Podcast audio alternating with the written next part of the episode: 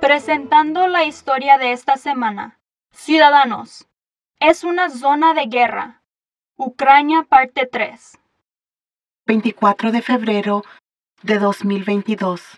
Al amanecer, las tropas rusas invadieron mi país, Ucrania. Sin previo aviso, dispararon misiles en varios lugares cerca de la capital, Kiev, y también en el norte, este y sur del país. 4.50 am, el presidente Vladimir Putin anunció que dirigiría una operación militar para proteger a las personas que habían estado sufriendo abusos y genocidios. No vamos a imponer nada a nadie por la fuerza. 27 de febrero de 2022. Tenemos una guerra que viene hacia nosotros desde muchas direcciones. Nuestros soldados son valientes y se mueven increíblemente rápido en pequeños grupos de ataque. Nos llegan armas de otros países, pero con demasiada lentitud. Se necesita ayuda ahora. Esto es la guerra, tal vez peor que la Segunda Guerra Mundial. Oigo los sonidos de la década de 1940. Nos sobrepasan en número. Necesitamos sistemas de misiles, especialmente jabalinas y aguijones. Cada uno puede ser lanzado por una persona. Podemos derribar tanques rusos con jabalinas. Alemania nos va a dar aguijones. Sus misiles alcanzarán helicópteros o aviones de bajo vuelo. Estados Unidos nos conseguirá suministros de armas humanitarias y letales. ¿Y los aviones? Necesitamos aviones de combate, pero nuestros pilotos no tienen tiempo suficiente para aprender a volarlos.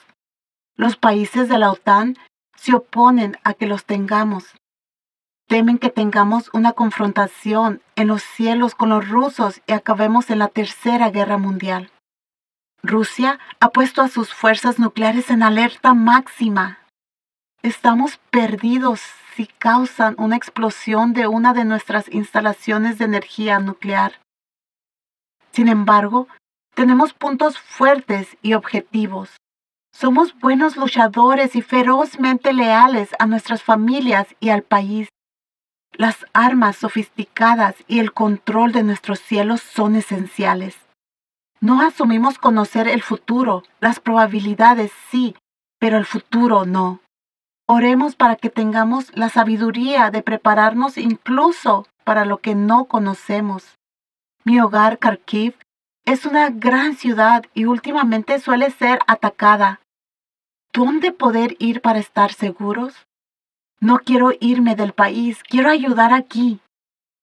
La incertidumbre es diaria. Me siento tranquilo si sé qué día de la semana es.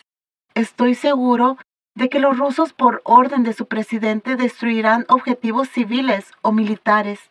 Al presidente Putin de Rusia no le importa arrasar con nuestra ciudad, matar nuestra gente y todo lo que valoramos. Tengo esperanzas de poder sobrevivir al oír que el presidente Zelensky sigue en Ucrania. Él mantiene contacto con nosotros y con los líderes del mundo libre por cualquier medio posible. Los estadounidenses se ofrecieron a llevarlo en un lugar seguro. Él les dijo, La lucha está aquí.